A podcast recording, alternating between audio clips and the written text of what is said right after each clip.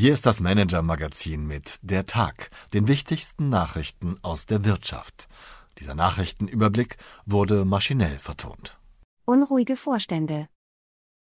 Jeden Abend fassen wir die wichtigsten Wirtschaftsnews des Tages zusammen. Heute mit einem Vertragspoker bei der Allianz, dem Ende von Vorstandsverträgen bei SAP und Klaas sowie einem auslaufenden Mietvertrag bei Wolford.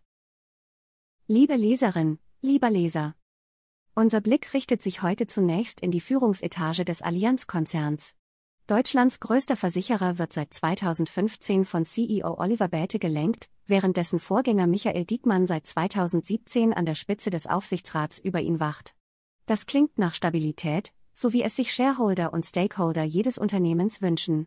Doch wie mein Kollege Dietmar Palan recherchiert hat, ist es bei der Allianz in Wahrheit nicht weit her mit der harmonischen Unternehmensführung. Vielmehr findet an der Allianzspitze derzeit ein regelrechter Personalpoker statt. Vorstandschef Bäte drängt auf eine Verlängerung seines Ende September 2024 auslaufenden Vertrages.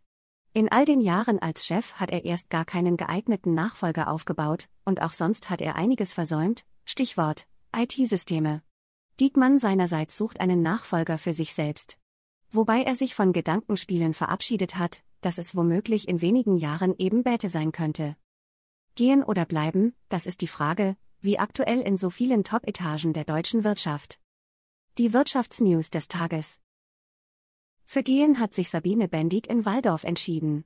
Sie kam 2021 zu SAP und übernahm dort im Vorstand erst das Personalressort und später zusätzlich noch die Zuständigkeit für die operativen Prozesse. Eine seltene Doppelrolle, die die Managerin für den größten europäischen Softwarekonzern zu einer Schlüsselfigur der Transformation machte.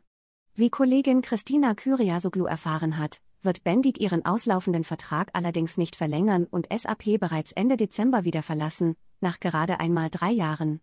Damit kommt erneut Unruhe in den Vorstand um CEO Christian Klein. Auch in Hasewinkel wurde in der Gehen- oder Bleiben-Frage auf Ersteres entschieden, beim Landmaschinenhersteller Klaas. Überraschend verlässt Firmenchef Thomas Böck das Unternehmen. Seine Stelle übernimmt mit Jan-Hendrik Mohr der Cousin der resoluten Mehrheitsgesellschafterin Katharina Klaas-Mühlhäuser, die den Aufsichtsrat sowie den Gesellschafterausschuss leitet. Die Familie übernimmt also komplett, wie unser Klaas-Kenner Christoph Nesshöver erläutert. Allerdings kann der Wechsel weitreichende Konsequenzen für das Machtgefüge beim Treckerbauer haben, mit dem neuen Chef könne Klaas Mühlhäuser wohl kaum so umspringen, wie mit familienfremden Top-Angestellten. Was heute sonst noch wichtig war, 2021 erhielten die Banker an der Wall Street noch Rekordbonuszahlungen, doch das vergangene Jahr lief deutlich schlechter. Die Umsätze von Banken und Investmentfirmen gingen zurück und mit ihnen schrumpften die Bonustöpfe. Und zwar recht drastisch, wie aktuelle Zahlen zeigen, demnach brachen die Bonuszahlungen an der Wall Street zuletzt um 26 Prozent ein, so stark wie seit der Finanzkrise nicht mehr. Zittern beim Strumpfhersteller Wolford, das Unternehmen braucht eine neue Bleibe, weil am Stammsitz in Bregenz der Mietvertrag ausläuft. Kollegin Hanna Steinharter hat sich über die Lage informiert und erläutert, was Mitarbeiterinnen und Mitarbeitern von Wolford nun bevorstehen könnte. Zahl des Tages waren die Inflationsdaten für die Eurozone. Die Verbraucherpreise sind hier im März um nur noch 6,9 Prozent gegenüber Vorjahr gestiegen. Die besten Originaltexte aus dem aktuellen Economist. Der Wirtschaftskrieg zwischen den USA und China läuft bekanntlich seit längerem. Huawei und andere Tech-Firmen leiden unter Sanktionen, TikTok droht ein Verbot. Doch das ist nur der Anfang, wie die britischen Kollegen in ihrer aktuellen Titelgeschichte analysieren. Im Kern zielen die Maßnahmen der US-Regierung darauf, Chinas Chipindustrie lahmzulegen, und das durchaus erfolgreich. Nun deuten sich die nächsten Sanktionsmaßnahmen an. Jörg Wuttke von der EU-Handelskammer in Peking spricht gar von a Declaration of Tech wahr. Lesen Sie selbst. Gerade haben sich die Turbulenzen bei den Bankaktien weltweit beruhigt, doch noch besteht Unsicherheit. Steigende Zinsen könnten viele Eigner von Gewerbeimmobilien in Schwierigkeiten bringen. Können diese Investoren ihre Kredite nicht mehr bedienen, haben die Banken das nächste Problem. Was das im Detail bedeuten kann, lesen Sie hier. Übrigens haben die Briten auch da eine martialische Formulierung, The Office Apocalypse.